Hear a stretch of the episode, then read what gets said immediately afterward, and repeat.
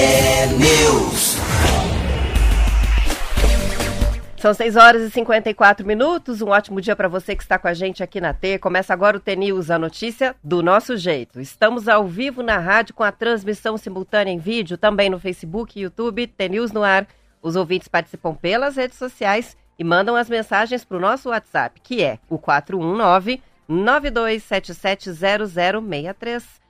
Hoje é sexta-feira, 16 de dezembro de 2022 e o T-News começa já. T-News. Bom dia, Marcelo Almeida. Bom dia, Roberta Canetti. Como Tá é bonita essa mesa Não, hoje, hein? aqui, se alguém tiver no tal do YouTube, hein? Quem, Coisa pra mais quem linda. não tá, vamos descrever o que está acontecendo aqui no estúdio hoje. Essa, é, primeiro assim, é, o Dr. Kleber já está aqui, vai falar sobre, sobre a viagem dele, é psiquiatra, foi onde a gente começou aquela grande onda que mudou a gente também, né? Falar de suicídio numa rádio T, que foi um negócio para nós emblemático, assim, falar de um assunto duríssimo com docilidade, com carinho, com um olhar mais misericordioso, né? Que é muito legal, que a gente aprendeu muito com os psiquiatras que vieram aqui. E hoje tem essa aqui, a sexta, dá pra- aparece lá, não? Ah, pera lá, vamos dar um destaque para sexta. É, então essa aqui é a Tá aparecendo sexta. bem. Essa sexta, os ouvintes que estavam acompanhando durante a semana já sabem o que que é, né? Essa é a cesta de quem mandar. A gente vai escolher a foto mais bonita do. ah, o presépio mais bonito, a casa mais iluminada, a árvore de Natal com mais charme, sei lá o quê.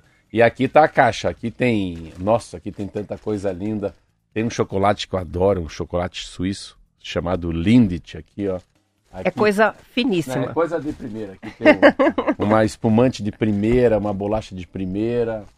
Ah, assim, é uma cesta. Eu comprei essa cesta porque essa cesta é fácil de encaminhar. Como ela é de, é de Vimeo, é uma cesta pesada. A daí própria cesta já é um presente, É. ela em si, né? Porque É. depois dá para usar para uma porção de coisas, é bem linda. São duas cestas dessas, daí eu vou devolver lá na Dega Brasil, quem me vendeu. Daí eles colocam lá uma papelama lá, pra gente colocar na Princesa Pra dos despachar. Campos. Você vê a minha torcida pro interior, hein? Eu tô achando que eu tô querendo muito que ela vá pro interior, que ela não fique na capital. Nada contra os nossos ouvintes de capital, mas assim, eu acho que ela é muito, muito linda. Nós E- vamos receber as fotos até o fim do dia hoje. Ainda se alguém quiser mandar no final de semana, dá até no máximo domingo de manhã, porque no domingo à tarde E a gente aqui vai que nós fazer a ganhamos, escolha. aqui nós ganhamos. Ah, Aqui nós veve, ó. Isso aqui são os ovos. Esse aí é presente do Dr. Kleber. Kleber eu até tirei minha ovos. sacola porque tava, É, tava- não tava ovos, aparecendo ele nem eu. Um mel, que ele contou uma história de um padre, um mel, ganhamos isso. Então já já vamos dar para ele, ó, isso aqui é um presente nosso, é um Lindor, isso aqui é um chocolate Lindt, um chocolate suíço, já fica aqui, ó, já fica pro doutor. Esse aqui eu vou te dar como presente, você vai amar. Eu adoro castanha de caju e acabei descobrindo essa marca, doutor. Mas pensa um negócio irresistível. Isso aqui é uma, isso é uma castanha de caju, muito maravilhosa. Tá aqui. E eu mostrei pra ele, eu queria mostrar pra ele o que, que a gente tem aqui embaixo ainda. Que, que é uma das coisas mais lindas que a gente tem, que é isso aqui, ó. E no fim das contas, vai ser, vai ter muito a ver com o assunto da nossa entrevista hoje com o Dr. Kleber. Ele acabou de nos tem contar. almeirão, tem alface, tem espinafre. Isso é de uma horta que o Júlio Kobe cuida minha, uma horta que não vai em insumos, né? Não vai agrotóxico. Ela é orgânica e fica. É uma, é uma são 19 canteiros que eu tenho aqui no Batel, bem próximo da Rádio T. Lindeza. Maravilha, hein? Mas hoje tá lindo. E olha, hoje é engraçado, eu tava- quando eu recebi esses ovos aí, eu estava estudando hoje sobre os ovos, sobre a história do, do cage free, que é os ovos, né, as galinhas livres, o ovo orgânico, a, valinha, a galinha caipira. Você vê que cada coisa é uma coisa. né? E ele trouxe, quando fala assim, ovinho caipira. E ontem ainda eu fui comprar ovos para mim, eu falei, cara, mas Cara, será? Olha, e os ovos caipiras assim, é legal porque eles não têm uma natureza, né? Uma cor só. Cada É, um, cada um tem é um de uma jeitão. cor. É. Mas hoje é uma sexta-feira muito feliz. Hoje tá com cara de Natal, né? Que é uma troca de presente, né? O nascimento do menino Jesus. E tá chegando, né? tá tá chegando. chegando o Natal. Vamos, vamos começar com o nosso conto, não? Então, hoje é dia de conto. Daqui a pouco a gente vai para entrevista, mas eu já vou, antes de você ir para o conto, passar a informação aqui para os ouvintes é, sobre a entrevista. O Dr. Kleber ah, já é da casa, os ouvintes já acompanharam eles algumas vezes aqui falando sobre as coisas da mente, né, em geral. E hoje ele está trazendo um assunto um pouquinho diferente. Vai falar sobre alimentação e saúde mental também, é sobre como uma coisa interfere na outra, os hábitos de vida. E os ouvintes podem aproveitar para já ir mandando as suas perguntas, porque ele vai ficar com a gente aqui para responder os questionamentos. 419-9277-0063 é o canal para sua participação. Mande mensagem e daqui a pouquinho a gente vai para a entrevista. Primeiro, a hora de história. Aguenta aí que eu vou pegar aqui. E a vinheta é, é manual, então peraí. Marcelo vai se é organizar é... ali, porque o sino PIN é o, a vinheta do, do conto. Aqui é ao vivo e a cores. E o erro é humano, né? É. É assim? Um, dois e vamos lá.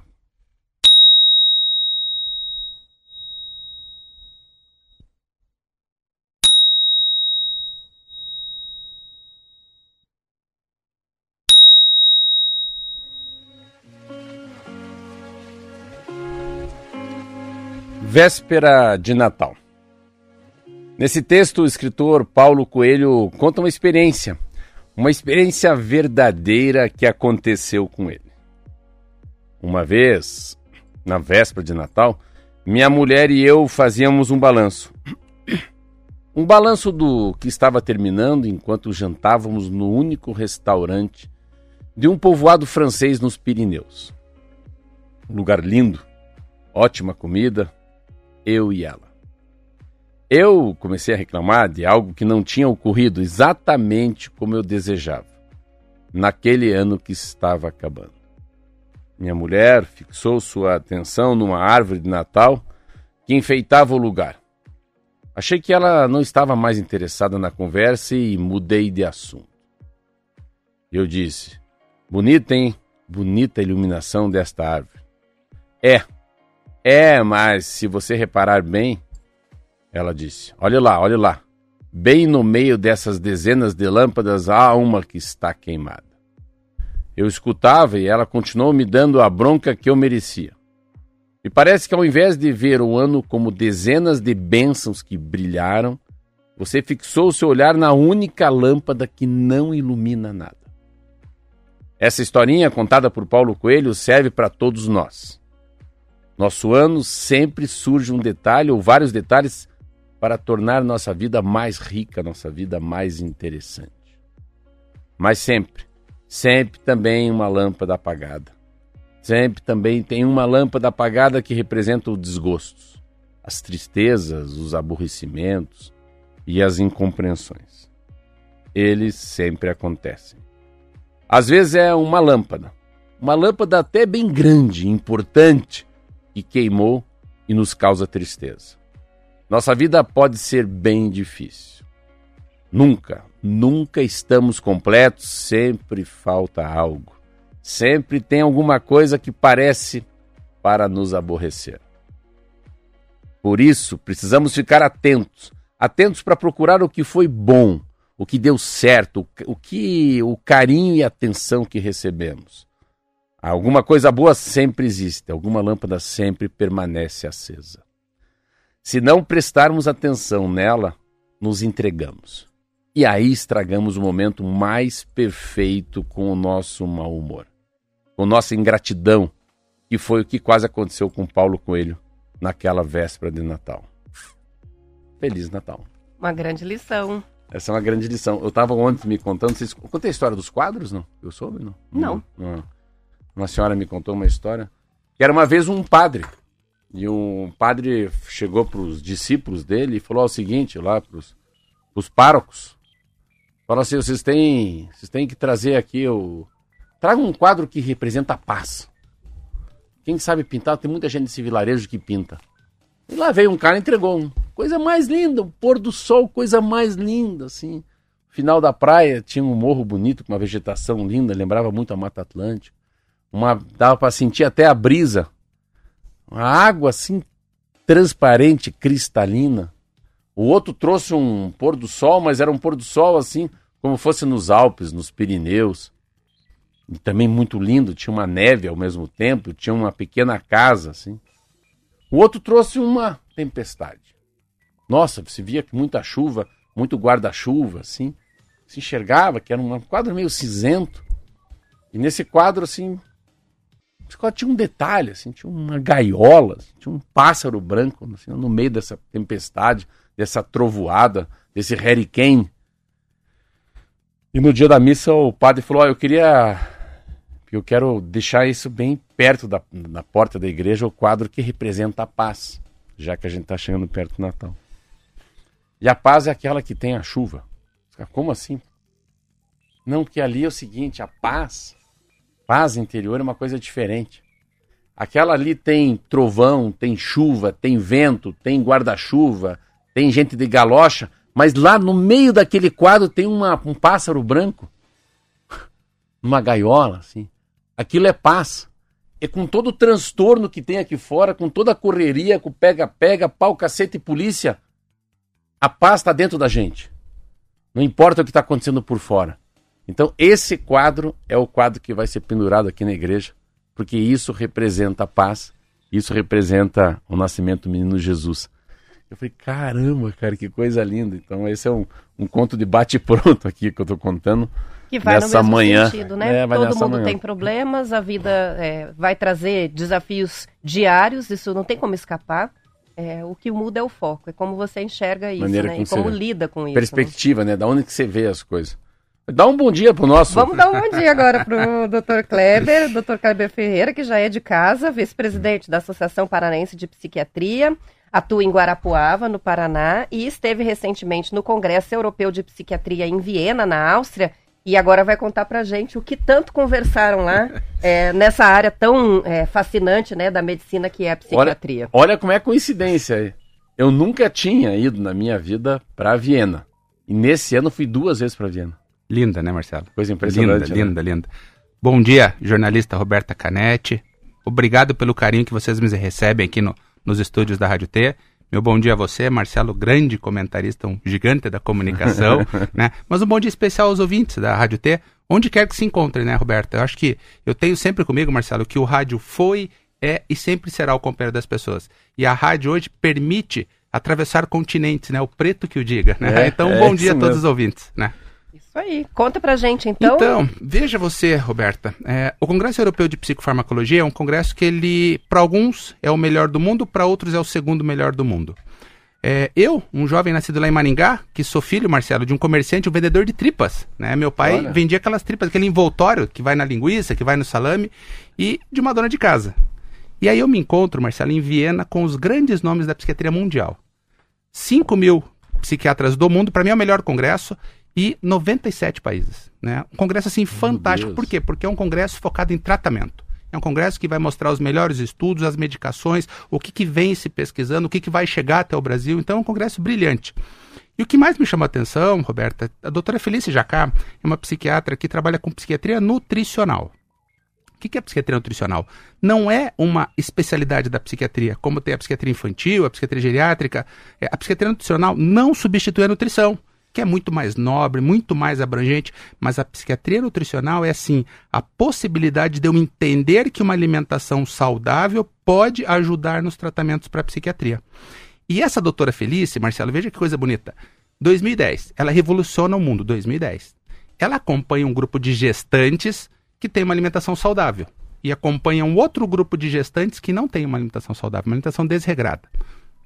Faz-se o parto, cinco meses depois, pegam os bebês e põem numa máquina para fazer um exame de imagens. E ali ela já observa o impacto que a má nutrição traz para a criança. E aí eu te pergunto, né? A gente fala, né, Roberta, que nós somos aquilo que comemos. Tá errado. Nós somos aquilo que os nossos pais se alimentam. Então veja a importância de uma alimentação regrada durante a gestação. E aí eu fiquei pensando, né, Marcelo? Eu me lembro daquelas gestantes, Roberta, que é, tem os seus desejos, mas o desejo é comer um pote de sorvete, um pacote de pipoca com bastante caramelo. Né? Os desejos são bons, são necessários, mas tem que ser comedido. Né? Esse exagero. Nunca é um maço de, de couve. É, é, exatamente. né? E aí, essa doutora Felícia Jacai teve um, uma das coisas que eu mais gostei lá, Marcelo. Eles fazem um evento chamado Bubble. O Bubble é uma tenda, é uma bolha. Eles colocam 25 psiquiatras de um lado, 25 do outro, e ela começa a falar algumas coisas dos estudos dela e abre para dúvidas. Isso que eu achei bonito A dúvida que eu tenho é a mesma que um colega tem lá no Camboja, que Olha, outro tem na França. Então a realidade deles é muito parecida com a nossa. E aí eu começo a entender a referência que o Brasil tem hoje. O Brasil é uma referência em psiquiatria. Hoje nós temos assim profissionais extremamente competentes aqui no estado. A própria Associação de Psiquiatria tem incentivado isso para que colegas busquem essa atualização. E o mais importante, Roberta, de estar nesses eventos não é para buscar o que tem de mais moderno, é para buscar o que tem de mais seguro. A minha realidade é diferente. Eu sei que tem tratamentos fantásticos de altíssimo custo, mas eu sei que tem tratamentos antigos com excelentes resultados. Então, buscar essas atualizações foi muito legal. E ela falou muito dos trabalhos dela. E aí o que eu achei interessante. Marcelo, você acha que a melhor dieta do mundo é a dieta mediterrânea? Eu acreditava que sim, até agora. Até você fazer essa pergunta. É, agora que perguntou, eu já tô em dúvida. Eu achava Ela- que sim. Olha que interessante. Ela não é a melhor dieta do mundo, ela é a dieta mais estudada. Qual Ah. que é a melhor dieta do mundo? É aquela que contemple a maior quantidade de alimentos saudáveis dentro da realidade da sua região. Olha que coisa linda. Pô, que linda. Eu pegar e falar para o meu paciente lá em. Guarapuava, o senhor tem que usar azeite extra virgem 0,2%, esse seria o sonho de consumo. É. Mas na minha realidade. Agora eu dizer para ele assim, e aí entrou você, Marcelo. E aí que eu comecei a fazer uma leitura, eu falei, esse acho que é um assunto. E eu comecei a pensar, falei, cara, eu vou lá, que eu quero falar isso pro Marcelo. E aí vem a nobreza da importância da alimentação. Então eu pegar e falar pro meu paciente, usar isso daí, seria, ideal, seria. Mas se eu falar para ele, falar assim, ó, você sabia que é boa a tua dieta, mas se você ir lá no Marcelo Almeida, ele te dá uma daquelas verduras dele, se É você melhor usar que essa o mel- banha. Exatamente, você usar um mel, você, ou Isso. seja, aí entra você e eu faço aqui um desafio aos nutricionistas. Se existe a dieta mediterrânea, por que, que não teria a dieta paranaense? Nós não somos um celeiro agrícola. Maior é do só Brasil. falar com o Marcelo, né, Roberta? Marcelo, onde é que tem banana? Onde é que produz feijão? É. Onde é que tem a paçoquinha? Isso, eu acho O que melado, isso, o melado. A farinha. É, então, hoje, assim, ó, o que nós temos aqui hoje é um grande tratamento. É. E a psiquiatria está caminhando nesse sentido. Então, não é mais aquela história, eu vou no cardiologista, ele pede para eu ter uma dieta. Hoje eu pergunto para meus pacientes, como é que tá a tua dieta? Hoje nós sabemos a importância, e nós temos falado muito isso aqui, né, Marcelo, outra Você vez. fala da dieta com um Falo, psiquiatra? falo bastante. Que bastante lindo, da dieta, lindo. bastante. Porque aquilo que nós conversamos, 90% da serotonina é produzida no intestino, não é produzida no cérebro. Quanto mais regrada a minha alimentação, maior o aporte, melhor a serotonina, eu tenho um bem-estar maior. Eu falo muito para os pacientes, muitas vezes, segunda-feira, por que, que pessoas têm ansiedade na segunda-feira? Abusos alimentares. Em vez de eu descansar, Comeram doce, come tudo. beberam. O pote de sorvete. Excesso na segunda-feira tá ansioso. Então, essa doutora Felice Jacá, e, ela, e depois que terminou, eu fui lá tietar ela, que eu achei muito legal. Ela perguntou de onde que eu era, eu falei que era do Brasil. E ela falou assim: ó, a dieta de vocês é muito boa. Ela falou, só precisa ter mais estudos. Ela falou assim, precisa ter mais estudos, mas a dieta de vocês é boa. Se a gente parar pra pensar, o arroz, feijão, bife e salada é fantástico. Então a gente não precisa inovar, Marcelo. Eu acho que a gente tem que tentar entender que hoje os tratamentos da psiquiatria são tratamentos fantásticos, mas quando eu agrego alimentos saudáveis, eu melhoro o resultado do antidepressivo. Eu quero saber como é que isso acontece no organismo e no cérebro, mas Tá. a gente vai fazer o intervalo Opa, antes. São vamos 7 lá. horas e 12 minutos, já voltamos, vão participando aí pelo WhatsApp, que a gente vai colocar as perguntas já já para o Kleber responder aqui. Vamos pro intervalo.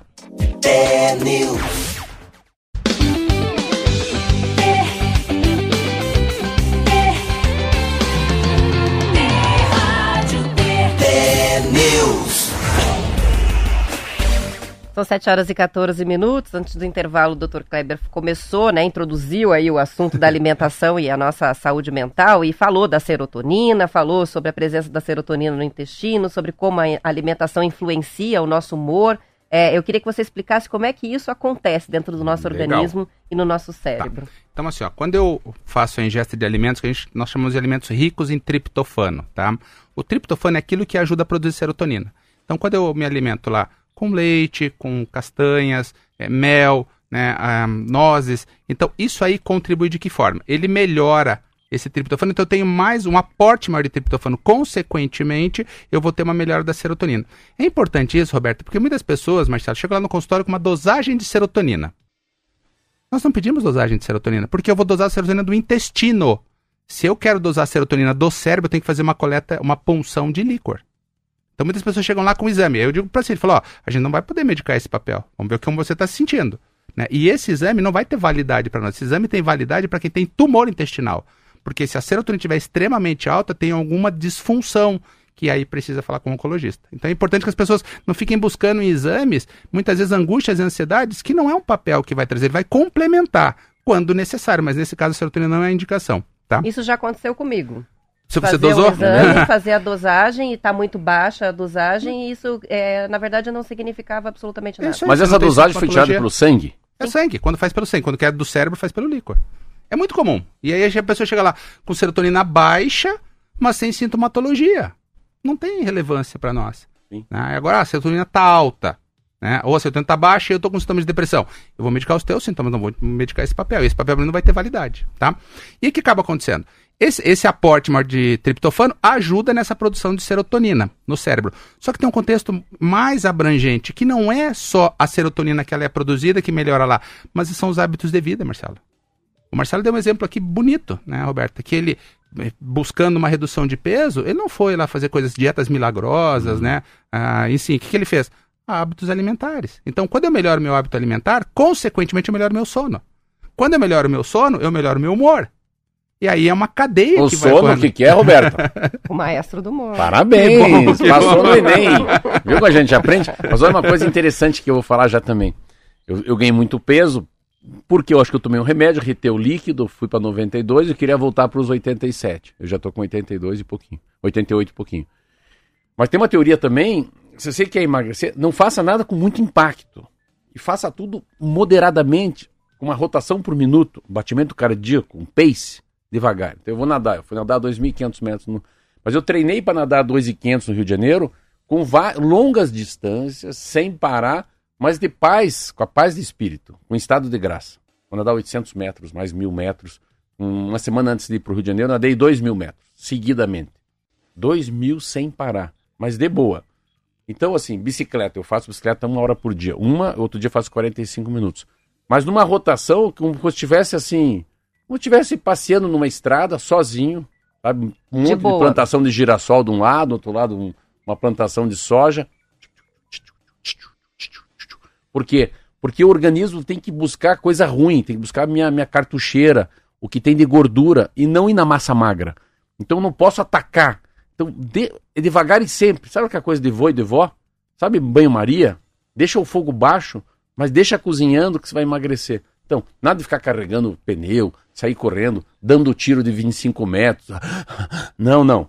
Coração com rotação baixa, continuamente, mais de 45 minutos. Faz sentido? Sim, sim, esse, eu acho que esse é o segredo. Tudo que é brusco pro organismo, ele traz um É impacto que nem no dietas primeiro radicais, né? Exatamente. Elas exatamente. estragam a saúde mental da pessoa. Exatamente. Quantas pessoas fazem é, dietas É muito radicais e depois né? se deprimem, né? É ilusório, é ilusório. E aí, dentro dessa questão da alimentação, né, Roberto, tem uma coisa que eu achei muito interessante lá em Viena, que daí eles trouxeram. Por que, que os jovens estão mais ansiosos hoje? Né? Muda- A pandemia trouxe uma ausência da rotina e uma mudança de hábito alimentar. Então, eles acabaram se alimentando mais de forma inadequada. Não fizeram atividade física, o sono não teve mais aquele horário do sono para ir para a escola. Quando voltam para esse mundo real, desenvolvem ansiedades. E aí os pais querem, e eu entendo, Roberta, com todo respeito aos pais, eles querem medidas eh, milagrosas. Ó, doutor, eu quero um remédio que melhore a ansiedade do meu filho, mas para ontem antes do almoço, não pode ser depois do almoço. E às vezes o remédio é uma complementação. Se não houver mudança de hábitos de vida, Roberto, isso eu quero dizer aos ouvintes, né, a gente não vai ter melhora. Então os jovens precisam ter uma rotina, eles precisam ter horário para dormir, horário para acordar, precisam fazer uma atividade física. O, o meu personal, Marcelo, veja que interessante, ele foi contratado por uma escola para fazer atividade física à tarde com as crianças, tá? Quando vão, vão dois. Tem dias que não vão nenhum. O que, que essas crianças estão fazendo? Eles ficam em casa, né? Sedentários, sentados, jogando videogame, Sedentário. e os pais acreditam, e eu entendo os pais, que isso é o melhor para eles. Não é. O jovem precisa se esticar Se lá, precisa se movimentar. Então, o Tem uma, um, um- um meme muito interessante que acho que traz uma lição, que tem rolado, e fim de Uhum. ano principalmente ele rola muito na internet, que ele diz o seguinte, né, que a pessoa está se sentindo estressada, exausta, deprimida, fim de ano também tem uma sobrecarga muito grande, as pessoas sentem mais, né, o impacto do ano Sim. inteiro. E aí vai ao psiquiatra, o que, que ele diz? Faça exercício. Vai no psicólogo, faça exercício. Vai no, sei lá, no gastro, faça exercício. Vai lá em todas as, até no dentista. Você precisa fazer exercício. O que, que a pessoa faz? Ah, vou comer um docinho. Aí eu aproveito para perguntar o seguinte: é, o que é esse impulso que acho que todas as pessoas têm em algum momento de quando você se sente muito exausto é, emocionalmente, muito estressado, acabar buscando um refúgio nesse tipo de prazer imediato, ou do açúcar, ou do álcool. Perfeito. O que, que é esse mecanismo e como que a gente faz para fugir dele?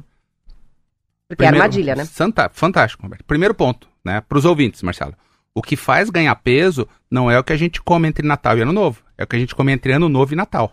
Olha, mais uma boa, hein? Essa é boa. Vou anotar, vou anotar. Essa, essa Manda pra mim, manda pra mim. Essa eu vou pôr num quadro. Né? Essa, é isso que dá ganho de peso, né? Mas, Roberto, também. E aí tem uma questão cultural também importante, que é o seguinte: por que, que mulheres têm mais compulsão alimentar? Se nós fizermos um, um resgate no tempo e nós nos lembrarmos, Marcelo, quando criança, muito pequeno, e começávamos a chorar do lado da mãe. Aí tinha uma figura brilhante chamada avó. Quando ela chegava e via a criança chorando, o que, que era a primeira coisa que ela falava para a mãe? Essa criança está com fome. E a criança estava chorando por qualquer motivo. Então ela começa a ter essa cultura de qualquer situação que saia um pouco do controle, eu busco um aporte calórico. Olha. Eu vou buscar uma comida, vou buscar uma comida. Esses açúcares de rápida pico glicêmico, que são os chocolates, eles trazem isso. Então... Me veio uma cena que eu acho que é uma coisa que também o cinema acaba impondo pra gente, né? Que é aquela ah. cultura de quem acabou um relacionamento e tá na, ah. no fundo do poço, aparece sempre nos filmes com um pote deste tamanho de sorvete, não é assim? Porque vem a memória é um afetiva. Da... É, vem a memória afetiva. A avó, quando tava triste, ah, então eu mostro muito isso para os pacientes. Geralmente é uma mulher comendo sorvete, né? então é importante esse cuidado e as pessoas buscam isso. Por quê? Quando eu dou esse pico glicêmico, naturalmente eu estimulo um pouco dopamina e serotonina. Só que esse pico glicêmico, aí tem uma coisa interessante fazendo só um link. Hoje nós temos claro que a depressão é um processo inflamatório.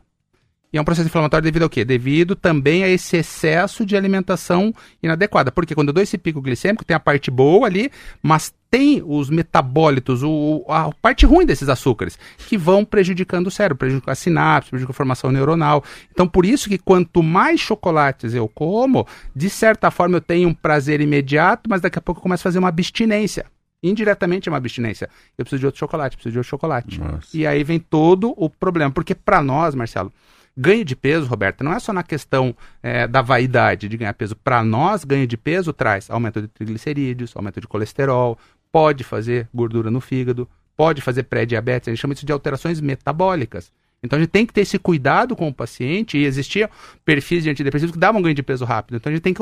E eu falo muito para o paciente assim: ó, esse remédio vai abrir o apetite. Abrir o apetite não, não dá ganho de peso. O que dá ganho de peso é o que você come. Então, se eu sei que vai abrir o apetite, deixa umas frutas na geladeira. Agora, Isso eu sei que vai abrir o apetite, eu vou deixar um, um bolo lá em cima da mesa, naturalmente o paciente Se ganha peso. Se prepare para isso, né? Se prepare para uma fome maior. E, Roberta, e você, Roberto, falou, falou um negócio que é interessante, é, é que a minha sensação, pode ser que seja para todo mundo, é aquilo que você falou, né? Uma dúvida do cara do Camboja é a dúvida de quem mora em Guarapuava. E a sensação da serotonina, Roberto, eu tava lá, 92 quilos, me sentindo um, um, uma pulga do rabo do cachorro do bandido. Aí comecei a me exercitar, falei, vou mudar, vou tirar o mate, vou tirar qualquer mate, vou tirar o suco de laranja, vai na água com gás, vou tirar o pão de manhã, eu tava comendo pêssego com café preto aqui, vamos embora, vamos mudando a vida. Mas daí o troço se baixando o peso, vai lá, fica só de cueca, 92, 91, 90 e meio, 90. Aí você vai rodar de bicicleta, daí o coração, o VO2 já é o VO2 já é igual, você sua diferente, você toma água, o sono é diferente. Aí você vai no banheiro duas vezes por dia, não uma. Começa o aparelho digestivo começa a funcionar, o cara glá, glá, glá, glá, glá, glá, glá, glá. Só então vou comer não, não vou comer chocolate, vou pegar uma banana amassada. Vou pôr farinha láctea. Não, vou pôr farelo de aveia. Não, eu vou tomar esse suco, não, vou pegar uma água com gás e espremer um limão. Por quê? E daí começa a ter para mim uma sensação que a camisa não fica próximo da, da, das cartucheiras. O elástico da cueca não aperta tanto. Aí você falou, opa, essa calça começou a cair na bunda, assim, começa a escorregar. Tô ficando bem. Aí a serotonina, o bem fica bem. E quando você fica mal, você fica mais mal. É um troço tão louco. Eu comecei a ficar mal da cabeça, com esse negócio de ficar gordo, gordo, gordo, tô engordando, não tô me sentindo bem. Daí você pega e sabe o que você faz? Ah, já que eu tô full, então me dá mais um coração aqui. Já que eu tô full, mais um pedaço de chocolate. Então, é uma coisa, é ascendente quando você tá mal. E é ascendente quando você tá bem. Quanto mais, mais bem você tá, né, mais melhor. Mais melhor se fica. Então eu fui nadar lá 2.500 metros, que eu, era um desafio para mim nadar 2.500 metros. Mas quando eu cheguei no 1900 e vi que eu tava passando a cachorrada, eu falei, cara, que bom. Eu tô com 56 anos e consigo chegar aqui. Tinha uns 50 homens da minha idade, eu cheguei em 11 primeiro, dos 50, parece. Mas que bom que eu deixei 39 para trás, entendeu? Não. Mas assim, mas é tudo, uma coisa ganha outra. Então, quando o doutor fala que a serotonina vem da, daqui, cara, isso é fantástico, né? É fantástico saber que a gente pode melhorar nosso humor, sair de um, de um problema que a gente, que a gente entrou, de uma, de uma, num buraco que a gente entrou, através da consequência da digestão de comida saudável. Olha quantas coisas aí para comentar, Opa. né? Vou só colocar os tópicos. A questão é do, da saúde do intestino, né? É, as Sim. pessoas que têm problemas, é, como prisão de ventre é, ou um intestino muito irregular, como isso afeta a, a, o humor e a saúde mental. E ao mesmo tempo isso, né? A hora que você entra numa rotina de exercícios e que desencadeia todo esse bom funcionamento do intestino. Como é que, qual que é essa relação tão forte entre o Não. intestino e a nossa saúde mental? É, é uma mão de via dupla, né? Eu me alimento melhor e aí quando o Marcelo fala assim, ó, oh, quando eu vou lá faço um pedal eu me sinto muito bem. Por quê? Eu dou um pico de serotonina. Eu, só que ele não permanece, essa é a diferença. Senão as pessoas falam, ah, então não preciso tomar remédio, é só fazer atividade física. Não, a atividade física ela dá esse pico de serotonina e aí não se mantém. Então, por isso que é muito importante. Teria que fazer o dia inteiro. É inviável. Né? Por isso, quando você diz assim, ó, eu pedalei, depois eu nadei, me senti melhor ainda. Aí, quando eu acabo não fazendo, o meu organismo diz assim, cara, e aquela coisa boa? Onde é que tá? Eu gostei daquilo. Só que daí vem aquele conflito, Marcelo. Eu sempre falo para os pacientes: não é mérito você levantar e ir lá para academia. Não é mérito. O mérito é você brigar com o teu cérebro e mostrar para ele: é bom eu ir para academia. Essa é a sacada. A disciplina é isso. E quando você começa a ter esses resultados, eles impactam na tua vida. Se eu sou um cara que consigo nadar 2.500 metros, eu sou um cara que consigo abrir uma nova empresa. Eu sou um cara, ou seja, você começa a ter uma autoconfiança. E quando a gente fala em sofrimento mental, Roberto, em depressão e ansiedade, o que é o mais devastador? Procrastinação e sentimento de incompetência. Isso é devastador para uma pessoa. Só que não é incompetência. Isso que eu quero falar para os ouvintes. Chama-se insegurança. A depressão, a ansiedade traz um sentimento de insegurança que a pessoa se sente incompetente. Incompetente para nadar, incompetente para administrar a família, incompetente para conduzir seus Mas negócios. Mas a causa é insegurança. Insegurança. É uma insegurança. E as pessoas sentem. Então, aí quando você começa a usar uma medicação. Que... Porque que é o segredo do remédio, Marcelo? É simples. Eu tenho os estresses da vida que consomem a serotonina que eu produzo. Quando são muitos estresses, a serotonina fica pouca. Por isso que eu preciso aportar um pouquinho mais serotonina. Eu coloco um pouquinho mais lá para esse excesso ser consumido pelo ambiente e sobrar para o meu bem-estar. Esse remedinho faz gerar, faz a indústria aumentar a produção de serotonina? Não, as pessoas, eles dizem muito isso. Ah, porque eu vou dar um remédio para aumentar a tua serotonina. Não é para aumentar a serotonina. Eu dou um remédio é que baixar. vai evitar que ela seja, que ela vai degradando, que ela vai reduzindo. Eu seguro a serotonina no cérebro. Então essa é a proposta do remédio, não é aumentar. Né? ah, é manter, você blinda manter, ela no blindar, corpo. para que ela não seja, porque ela vem sendo destruída pelo estresse, o cortisol, uma briga interna ali, os neurotransmissores, eu consigo blindar para não ser destruída. Ah, é a história da vacina. A vacina não é, a vacina fortalece o soldado.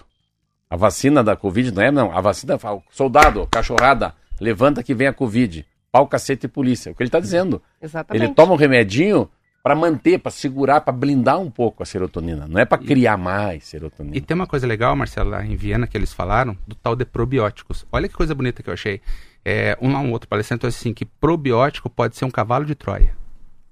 Olha a nobreza o que disso. O que é o probiótico? São aqueles alimentos que a gente usa para melhorar a microbiota a flora intestinal. Né? Como iogurte, se fosse Yakult. iogurte, Yakult, como se eu pudesse melhorar essa é flora. Aquele para melhorar a flora intestinal isso, que fala? Isso aí.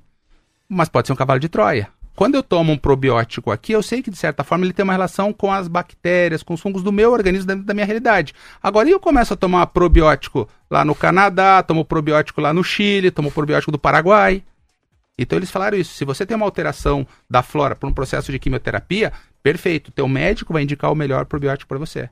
Né? Não dá para sair tomando probiótico em cada lugar que você for. Eu achei tão bonito isso, esse cuidado simples. E aí o que, que acaba acontecendo? Você põe um probiótico e ele pode ser resistente a um perfil de medicação. Aí daqui a pouco você está com uma infecção, Atrapalha precisa tomar um antibiótico, o antibiótico não funciona. Aí Olha. você pega um quadro séptico.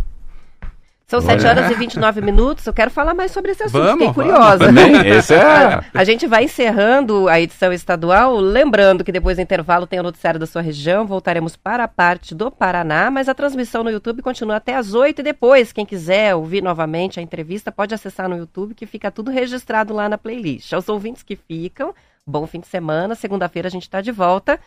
De bom descanso. Até segunda. Até segunda.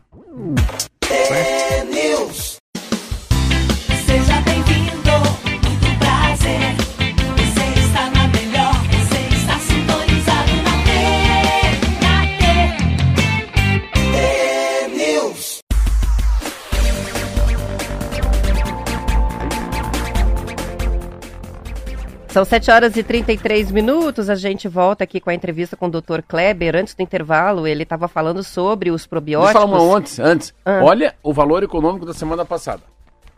Você vai ler, Roberto. Um país ansioso e depressivo. Saúde mental dos brasileiros sofre com pandemia, desigualdade, inflação e divisão política. Tá todo mundo esgotado, né? É que coisa. E uma coisa que eu achei interessante ontem, eu acho que eu vou falar rapidamente, eu tava eu com meu filho, meu filho ia, tem 20 anos, ia numa festa com a namorada. Aí ela falou assim, Luca, tem que ter um pouco de paciência hoje. Hoje eu tenho que conversar com a minha amiga, que faz tempo que eu não converso. Daí ele falou, ai pai, eu tenho que ir, né? Vai. Daí ele tava com uma, uma blusa, que eu falei, pô, tá meio jeca essa blusa. Pega uma minha, mais comprida, mais, mais Hugo Boss, pelo amor de Deus. Aí ele foi. Daí ele falou, pai, sabe que eu acho que você tem a mesma coisa que eu? Eu falei, por quê? Ah, eu tenho uma preguiça de festa, assim, ficar muito tempo na festa. Porque a minha serotonina vem quando acaba uma partida de tênis. E a minha serotonina não vem na festa, porque eu não fumo, não bebo, não gosto muito daquela alegria fantasiosa. Eu olhando ele, pô, mas então você é meu filho. Eu estava contando para ele um caso que eu tive na quinta-feira passada também, que eu queria ir embora de uma festa. Ele falou, pai, é duro, porque assim, eu não vejo felicidade nas coisas que às vezes que, que a Sofia vê ali com a amiga, conversa, conversa. Ele falou, mas eu, a minha serotonina é no esporte. Vou lá e jogo duas horas, vou lá e nado uma hora. Pô, Luca, que legal. Daí ontem pensei ainda, falei, amanhã eu vou falar com o Dr. Kleber, né? Então, meu filho de 20 anos falando de serotonina, esse pico de serotonina pós que ele não tem serotonina na festa porque legal, ele não gosta ele de beber. observa, né? Isso é autoconhecimento. É. A pessoa que se isso, é- observa isso é sabe o que faz lindo. bem a ela. E ele entender que faz bem para Sofia conversar com a amiga, então eu vou ter que ficar um pouco lá com a Sofia, porque eu quero ver minha namorada feliz. É. Olha que coisa bonita, Marcelo. Coisa bonita, daí eu fui né? embora, daí eu falei, Maria, traz um café. Daí a Sofia falou assim, eu vou tomar um café, Luca. Não, não, não, não, aí é demais. Vai que o, o, café te faz ficar mais uma hora e meia na festa. Não, vamos sem café mesmo. Deixa esse café pra lá. A gente tem várias participações chegando. Vou registrar e daí já volto no assunto lá do, dos probióticos, que eu fiquei com uma dúvida. Mas o Preto de Londres está participando com a gente aqui.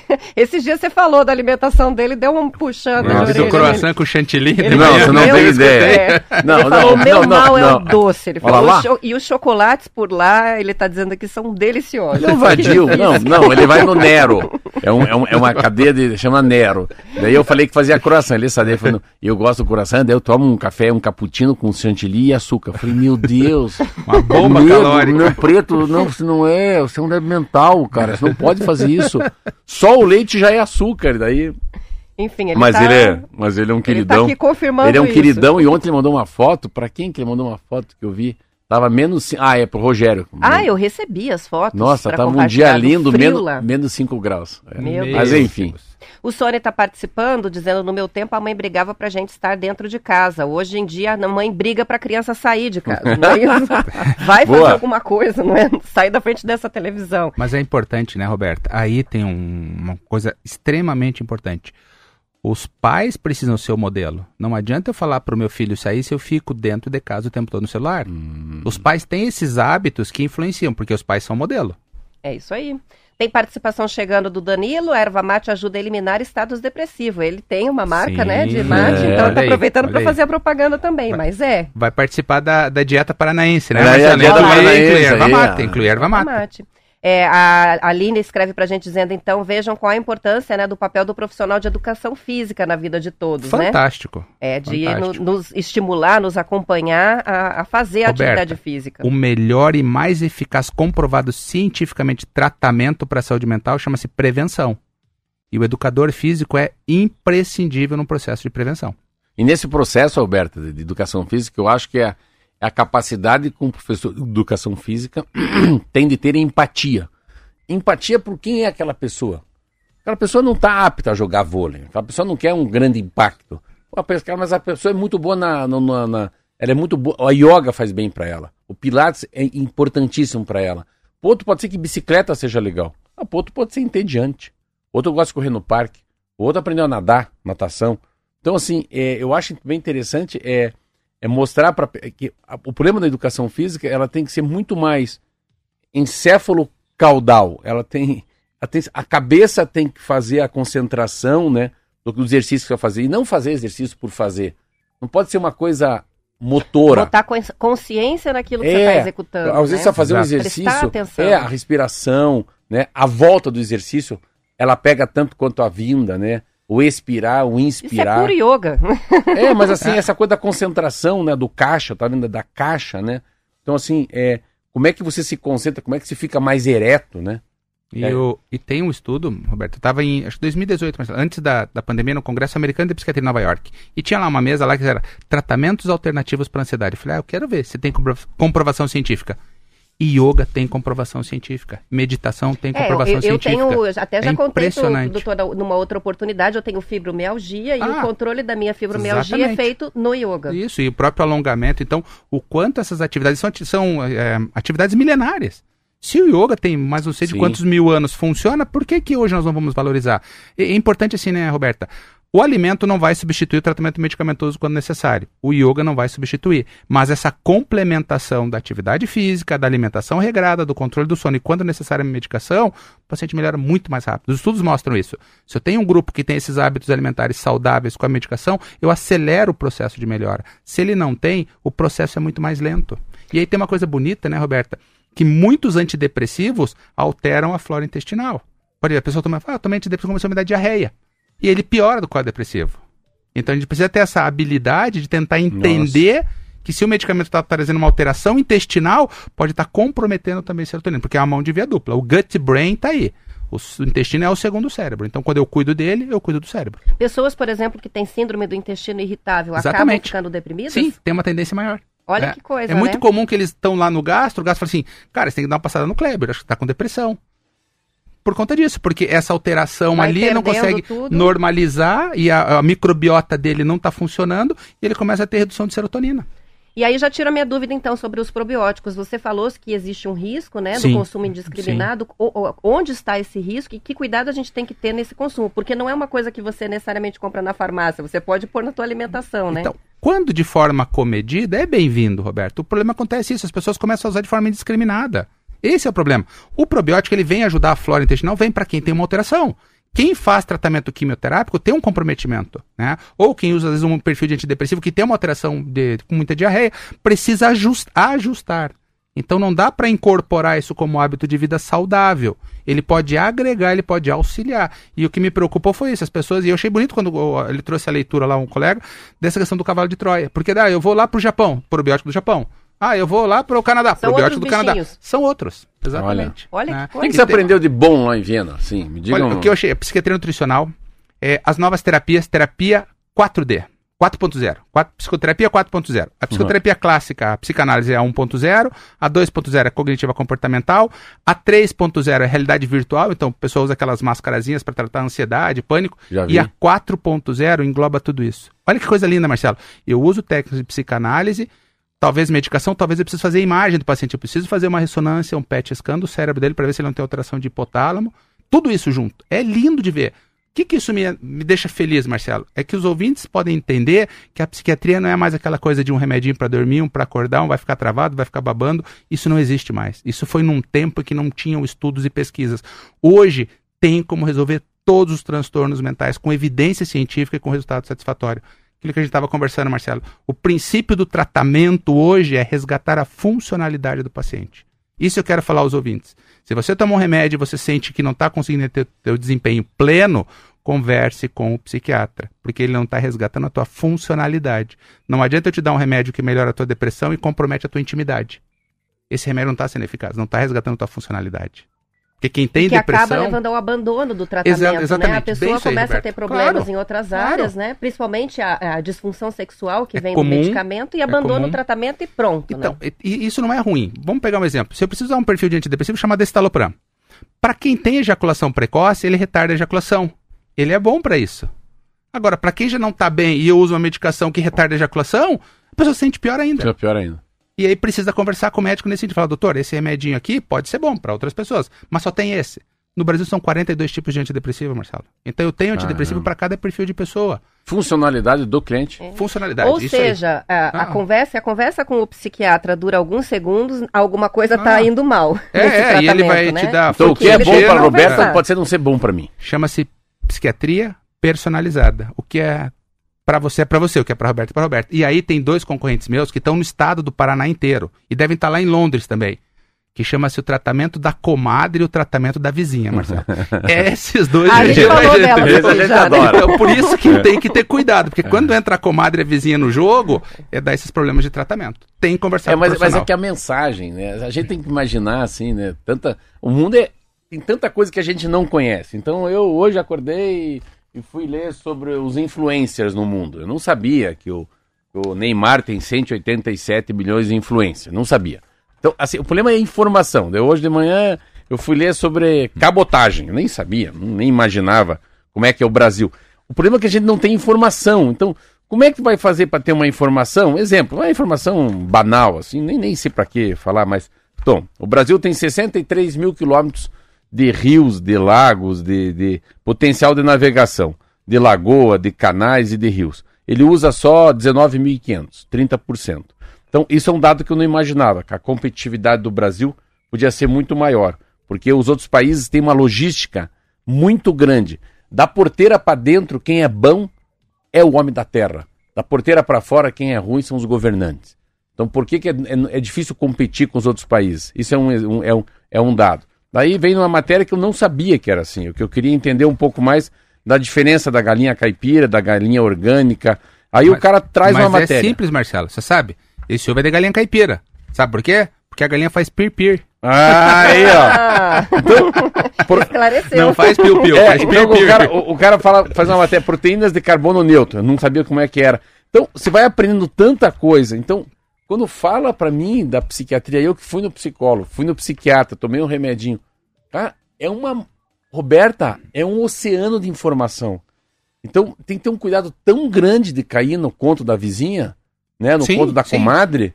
E eles Porque não fazem assim- por mal, fazem por desinformação. É, mas assim, que mas- é desinformação Mas as pode ser que o teu caso seja tão mais sério, que você precisa de uma intervenção diferente, que seja uma intervenção assim, sabe assim, uma diagonal, uma transversal, assim, como fosse um tramontina. Peraí, vamos mudar esse troço aí que não tá bom. Então, o que eu acho que é esse é o poder que você tá aqui agora. Primeiro que vocês são diferentes, assim, vocês, é, é assim, é, essa voz do interior na capital, pra mim, é muito forte. Quando vocês vêm pra cá, você vem de Guarapuava, outro vem de Faxinal, de Apucarana, o que que acontece? Vocês trazem uma maneira de falar que é a maneira da rádio se comunicar. Comunicação, Kleber, não é o que você fala, é o que o cara entende. Ponto final. Então, como é que você fala simples, né? Como é que você vai falar sobre a, a comida do Mediterrâneo? Como é que você vai falar sobre depressão? Como é que você vai falar de ansiedade, falar de angústia? E só tem uma maneira. Por que, que eu fui na missa domingo lá no Rio? Eu queria nadar bem. Daí o padre falou, olhando pra minha cara, falou assim: Deus é, é a causa do amor e é a razão da esperança. Eu fiquei C-A-R-E, C-A-R, para não esquecer. Causa do amor, razão da esperança. Hoje é o domingo da alegria e fui nadar. Então, assim, quando você fala comigo, a, a minha sensação que vocês estão fazendo aqui na rádio é que parece que eu estou na homilia. Eu estou na igreja e vocês estão fazendo uma metáfora, uma analogia que a gente entende, né, Roberta?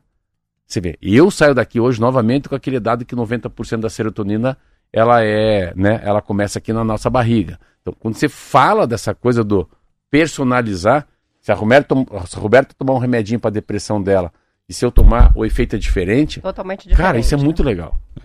Tem participação da Adriana de Colombo, ela falou, pergunta por que, que, os, é, por que, que os psiquiatras nunca me deram vitaminas, nem perguntaram como é a minha alimentação.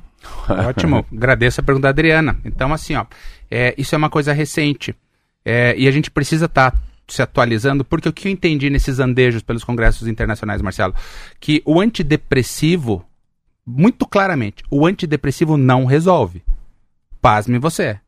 Agora, se eu cuidar da alimentação, se eu cuidar do sono, se eu fizer uma atividade física, se eu buscar uma psicoterapia e usar antidepressivo, isso vai resolver. É isso que as pessoas precisam entender. Nós vivemos nessa geração fast food que é tudo pra ontem, pra ontem, pra ontem. E as pessoas vêm com a ideia de que antidepressivo é igual remédio pra dor. Eu tomo remédio pra dor, já melhor. O antidepressivo tem o processo dele. Ele precisa de um período. E as pessoas querem que ele resolva vários aspectos que não são químicos, são emocionais. Isso eu deixo muito claro para os pacientes. Falo, ó, tem coisas aí que são químicas e tem que emocionais. Como é que o paciente entende? Se você está usando a medicação, 10 dias passou bem. Um dia eu fiquei muito mal e depois eu fiquei mais 5 dias bem, fiquei outro dia mal. Se você vinha bem por 10 dias, ficou mal e continuou bem, quimicamente está funcionando. Esses momentos pontuais são emocionais. Precisa trabalhar os gatilhos que estão impactando no teu comportamento. Psicoterapia. Meu Psicoterapia. Deus do céu. Simples, é Não, simples, não é, Marcelo. É, que você é muito inteligente. não, não é simples, não. O, é, o difícil fica simples quando você Quando exerce. a pessoa é... sabe o que tá falando. E quando a né? gente ama o que faz, Marcelo. é, Acho que é, vez- igual, é igual o teu amor que eu vejo pelos contos Não, todo dia uma da manhã. vez eu, É eu perguntei pro Alex, que jogava no Fenerbahçe, no Curitiba, por que, que ele era bom. Ele falou, não, não sou bom. É que o difícil foi repetido tantas vezes que ficou fácil. Sim. É isso. E, É e o que a ouvinte fala, né? Então, assim, é importante também que o, esses complementações, suplementações não substituem o tratamento medicamentoso quando necessário, né? Mas fazem muita diferença, fazem muita diferença. Então, as pessoas acreditam assim, ah, vou tomar é, complexo B, ômega 3, aí isso vai resolver? Pode ajudar. Porque se eu tenho um processo que a minha serotonina tem critérios de redução, eu preciso aumentar a serotonina, daí eu preciso de medicação. Um exemplo simples, Marcelo. Por que, que o paciente usa medicação? Ele chega no consultório e diz assim, ó, tô aqui porque eu tô no momento de muita insolação. Você me tira da insolação? Eu digo, ó, não consigo. Mas você pode me ajudar? Digo, opa. Aí nós começamos a conversar. Para quem tá numa insolação, Marcelo, um óculos de sol não vai te tirar da insolação, mas vai te dar conforto para começar a enxergar saídas. O remédio é um óculos de sol. Por isso que a gente precisa usar. Essa, essa, essa, Aí pacientes essa cestou, hein? Essa É, foi ele boa, hein? Ele fala assim, cara, é isso mesmo que eu É preciso. um instrumento. E ninguém usa óculos de sol o tempo todo. Vai ser um período para você começar a achar, ver a saída. Aí o que, que você faz? A psicoterapia. O terapeuta vai te ajudar junto passar naquela saída. Pode ser um abismo, ele vai dizer, cara, é um abismo. Você quer ir? It's up to you. Mas é Boa. melhor não, vamos voltar um Maravilha. pouquinho e buscar outra. São 7h50, pausa para o intervalo, mas a gente já volta.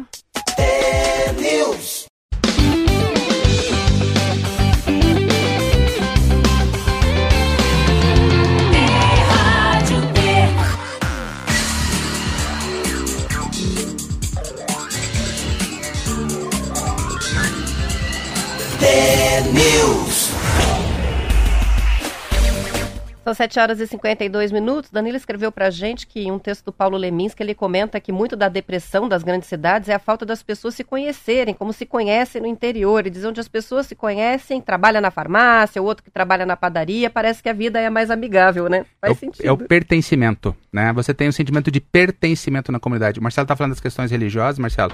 Tem um estudo que foi que acompanharam 80 mil pessoas, mostrando quem vai eventualmente professar sua fé na igreja, no culto, no templo espírita, enfim, vai professar sua fé, Claro. diminui o risco de suicídio. Quem vai toda semana, toda uma vez por semana, para professar sua fé, diminui mais de 90% o risco de suicídio. Por quê? Provavelmente dos fatores é que se eu me mato, eu não sei para onde eu vou. Mas o segundo é porque se eu vou toda semana, eu tenho sensação de pertencimento. E é isso que vem acontecendo hoje no mundo. As pessoas não se sentem pertencendo. Isso que ele traz é muito claro, né, Roberto? Você mora num prédio que o teu vizinho te dá bom dia. Não Aí você não se sente ninguém. pertencendo àquela comunidade. Agora lá, você vai no interior, você conhece o seu Joãozinho da farmácia, Claro. ou, você se sente pertencendo à comunidade. Tem uma outra participação muito interessante aqui do Oséias, em que ele está colocando a questão da alimentação, principalmente entre os jovens, de que ninguém mais se concentra na comida. O que ele quer dizer assim, ninguém mais põe consciência no alto de comer. Você come, empurra qualquer coisa para dentro para seguir com a sua rotina Com o de celular na correria. mão, E os jovens, principalmente. Eu vejo que eu tenho dois adolescentes em casa, né? E os meninos não prestam atenção no que estão comendo, vão enfiando tudo para dentro com o celular do lado, assistindo um vídeo. Como que isso é, atrapalha, né? Não só a que- não é a questão da nutrição em si, né? Mas esse processo importante que é a alimentação, que é um processo completo, né? Roberto tem um estudo muito claro que eu acho lindo. Esse estudo ele diz o seguinte: famílias que praticam uma refeição ao dia juntos, uma refeição ao dia juntos, diminui 30% a depressão. Olha, Uma refeição. Então, essa aquela história, vamos sentar para almoçar, Vamos, 20 vamos minutos conversar. sem celular, e vamos, como é que estão as coisas, meu filho? O que você está tá fazendo? fazendo. 20, ou seja, ele se des- sente desliga um cuidado, pouco, né? ele se sente pertencendo àquela família, isso reduz depressão. Assim, ontem eu tava estando com a família. Tava lá, meus quatro filhos, namorado, namorado, e estavam em seis, e eu comigo sete. Daí eu falei, ó, vocês faltaram muito os últimos meses aí. Eu falei, ó, até tudo bem. Me separei da mamãe, vamos dar esse desconto aí meu. 50% das, da, da, da, dos atrasos é meu, pronto. E o resto? É. Mas peraí, pô, pai, amanhã tem o, o class, a classe, eu falava, em- falo, falo só inglês. O que, que é? Eu não quero ir. Podia falar com o doutor para arranjar. Falei, quantas faltas você pode fazer? Mas nenhuma. Então, você tem que é o último dia de aula. A gente tava conversando sobre isso ontem. Mas por que, que você foi. Por que, que vocês tomaram tanta, tanta falta esse ano? Daí o outro falou, não, porque quatro atrasos viram uma falta. Eu falei, mas por que estão atrasando? Então, essa conversa de família, assim, é um negócio muito, muito surreal.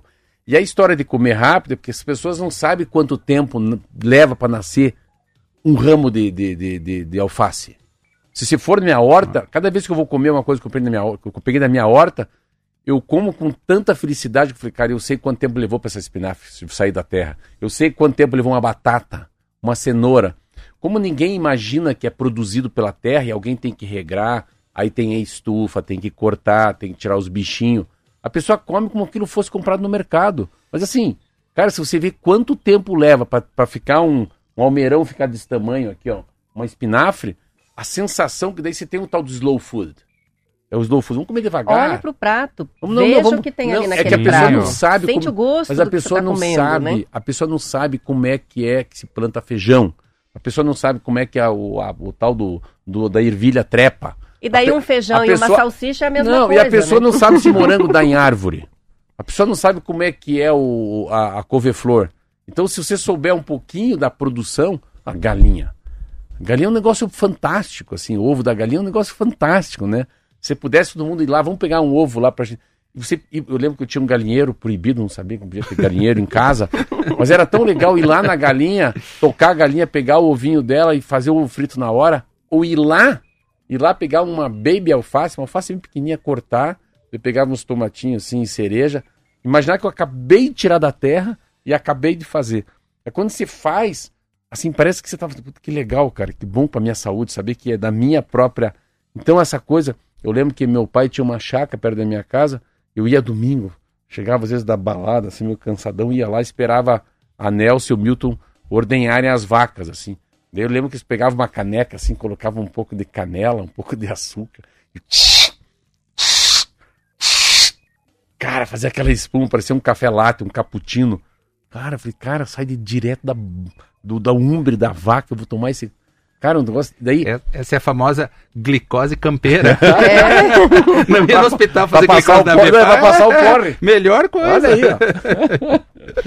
São 7 horas e 57 minutos. Vou fazer uma última pergunta. Já tem gente pedindo o link da entrevista para assistir de Opa, novo. Olha só, legal, o pessoal vai assistir tomando notas aí. Que legal. É, com relação ainda à alimentação né, e à nossa saúde mental, é, alimentos e é, principalmente o álcool que produzem uma espécie de efeito chicote. Por que, que eu estou colocando isso? As pessoas que têm. é, e a segunda-feira é um bom exemplo, né? Que no final de Sim. semana toma muita Os cerveja, abusos. chega na segunda-feira se sente me- meio deprimido, assim como o excesso de açúcar.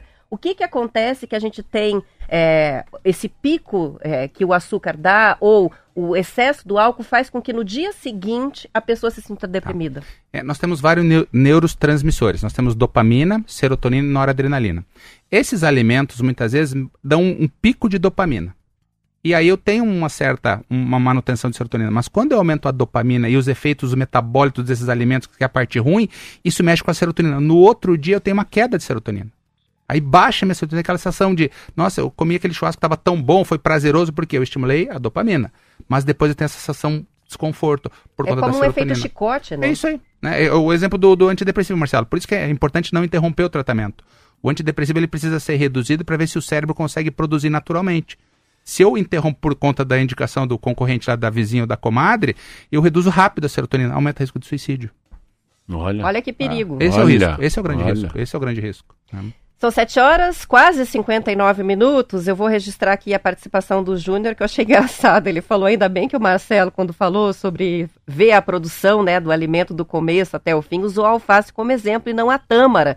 E o Júnior lembra que a tamareira leva 70 anos para dar frutos. É. Mas as coisas que nascem rápido, que eu já vi, vamos dizer, batata salsa, batata, essas coisas são demoradas embaixo da terra. Cenoura, beterraba, mas o que nasce fácil? Rabanete é fácil, alface é rápido, sal. Não, tempero é igual mato, chufe. Mas espinafre é fácil. Couve-flor demora um pouquinho mais. Morango é dificílimo, morango e tomate, sabe por quê? Porque precisa de agrotóxico. Você vê, ah, vermelhinho, calma, se vermelhinho. Quanto mais vermelho, pior. Viu? Nem tudo que brilha é ouro. E não esqueça, Roberta, pelo amor de Deus, que o sono é o maestro do humor. Muito bem, vamos encerrando por aqui. Muito obrigada pela sua participação, doutor Kleber. Até a Obrigado próxima. Obrigado mais uma vez pelo carinho de vocês. Um bom final de ano. Que Deus abençoe a todos os ouvintes. Aos ouvintes, bom fim de semana. Segunda-feira estaremos de volta. Até lá. Um beijo, até segunda.